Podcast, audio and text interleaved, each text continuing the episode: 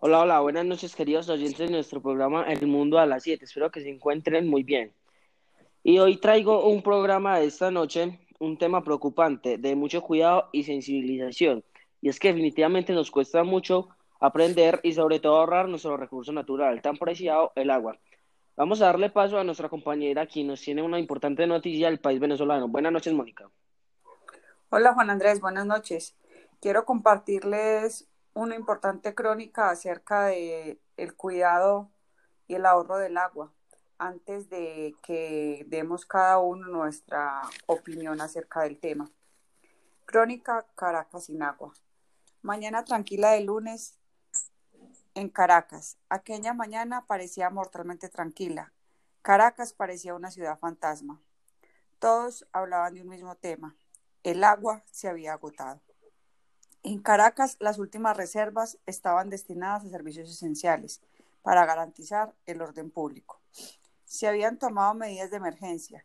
La gente, aún sabiendo de la poca reserva de agua que quedaba y el tiempo que duraría, no hizo ningún tipo de ahorro. Los barrios pobres quedaron sin agua y en los residenciales se restringió el agua a una hora por día. A fines de mayo el agua seguía restringida, aunque algunas amas de casa insisten en regar su jardín. En las calles las ratas mueren de sed. No todos los habitantes de Caracas eran precavidos. Muchos salieron en sus autos. En los centros, las calles habían automóviles recalentados, abandonados por sus propietarios. Los bares y restaurantes no abrieron sus puertas. Los edificios no estaban trabajando. Todo el mundo estaba en las ventanas. Estaban viendo la falta de agua. A las 12 el calor se desplomaba sobre Caracas. Solo entonces empezó la inquietud. La población sedienta se lanzaba sobre los vehículos cisternas y tuvo que intervenir la fuerza pública. Los curiosos asistían a un evento, un espectáculo terrible. De todas las casas salían animales enloquecidos por la sed. Gatos, perros, ratones salían a las calles en busca de alivio para sus gargantas resecas. Esa noche, a las 10, se impuso el toque de queda. Los camiones de aseo recogían los cadáveres de los animales muertos de sed. Huyendo hacia los tanques, una multitud muere de insolación.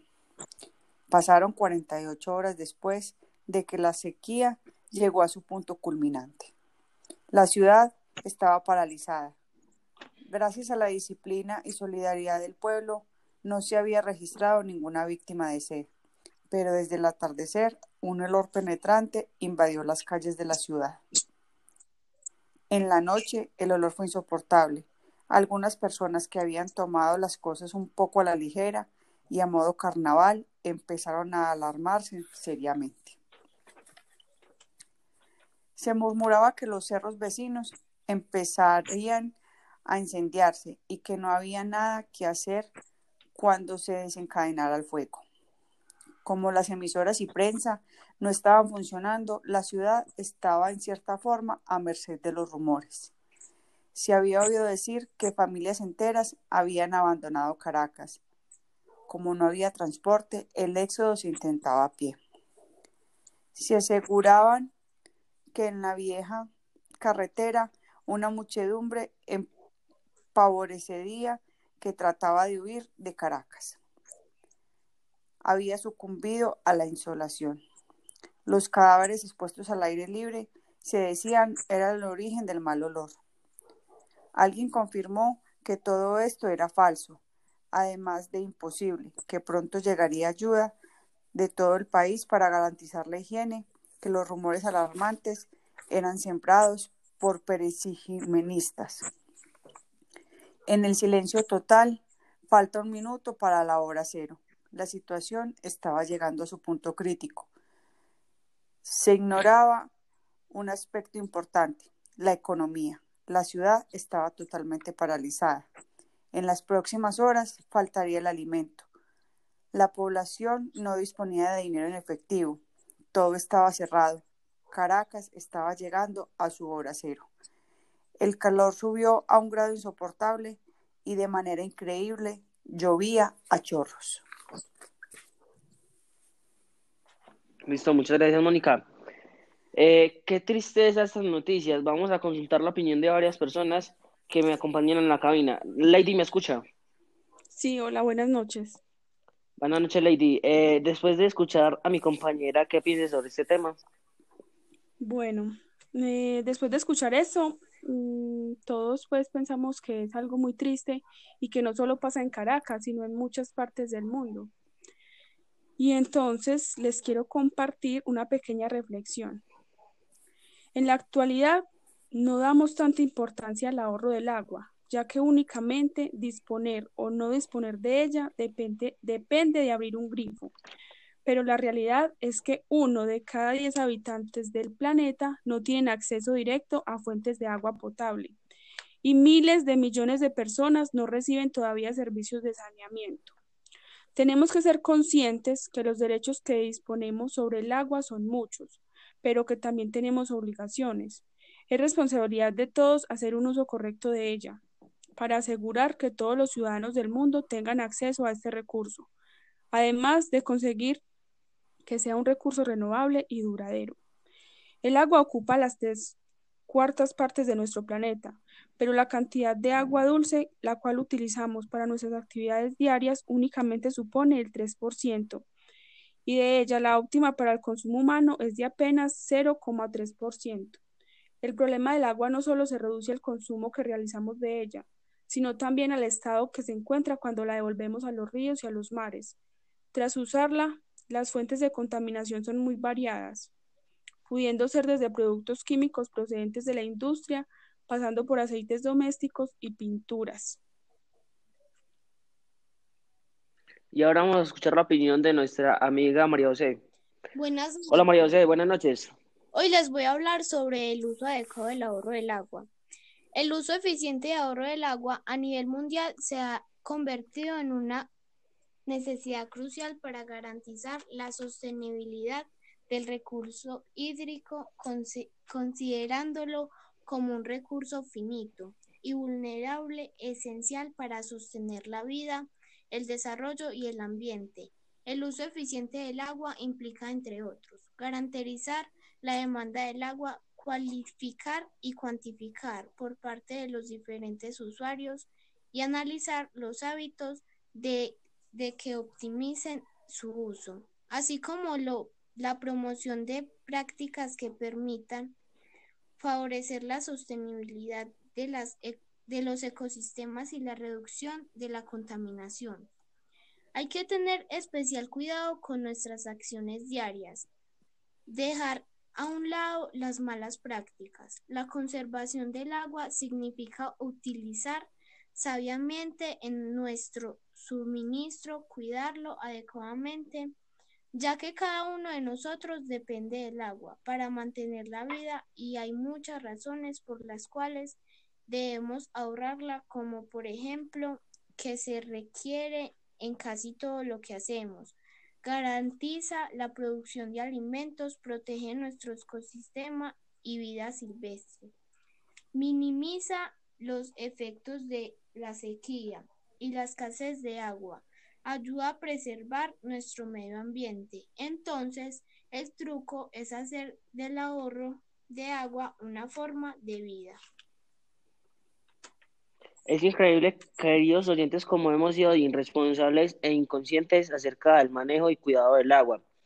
El día de mañana es la escasez de todo, de todo. Nos vamos a lamentar. Es por esto, amigos, que los invito a que entre todos recordemos unos tips para cuidar el agua. Bueno, empiezo yo. Cerrar la llave de la ducha, lavarnos las manos y los platos mientras nos bañamos y cerrar la canilla. Lady, nos da por favor su tip. Bueno, me parece muy importante concientizarnos sobre el uso adecuado del agua en nuestras casas, ya que desde allí podemos empezar un gran ahorro. Me parece importante reutilizar el agua que de la lavadora. Esto lo podemos hacer para trapear, para cosas que no sean como tan necesarias sacar agua del grifo. Listo, muchas gracias. Eh, María José, ¿nos puede dar por favor su tip? Eh, las aguas lluvias son una gran manera de ahorrar este recurso, ya que si la almacenamos con, e, eh, con ella, podemos hacer varias cosas, lavar el carro, bañar mascotas, lavar el baño, entre otras cosas. Listo. Eh, Mónica, para finalizar, por favor, ¿nos puede dar su tip? Uno de los tips muy importantes que podemos tener en cuenta para ahorrar agua es verificar siempre que no hayan fugas en ninguna tubería, porque cuando esto se presenta, eh, el desperdicio es mucho, además de que puede ocasionar accidentes. ¿Por qué? Porque al hacer pantano, al hacer charcos, cualquier persona que vaya pasando por ese lugar puede caerse, resbalarse fácilmente es muy importante tener conciencia de que si no cuidamos y ahorramos el agua, en un futuro nos podemos lamentar de que todos los seres vivos la necesitamos para poder vivir y sobrevivir, no solamente los humanos, sino también las plantas, los animales, que todo es una cadena como lo decía ahora María José y Lady, para la conservación de los ecosistemas es muy necesaria el agua. Realmente es el recurso natural más importante que tenemos en nuestras vidas.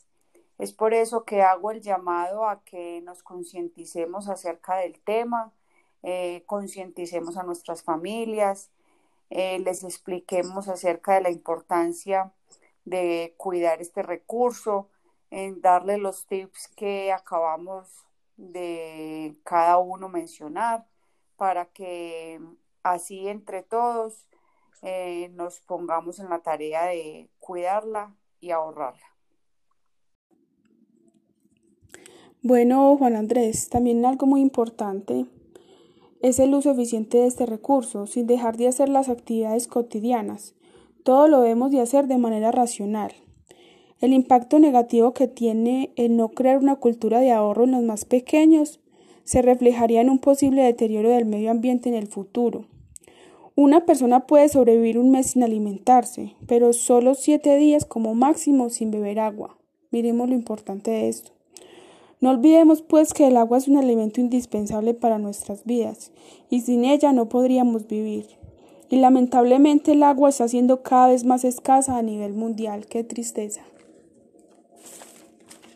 Otra opinión personal, un asunto de grandes y pequeños, todos nos debemos concientizar con actividades relacionadas con la conservación y el desarrollo de los recursos hídricos.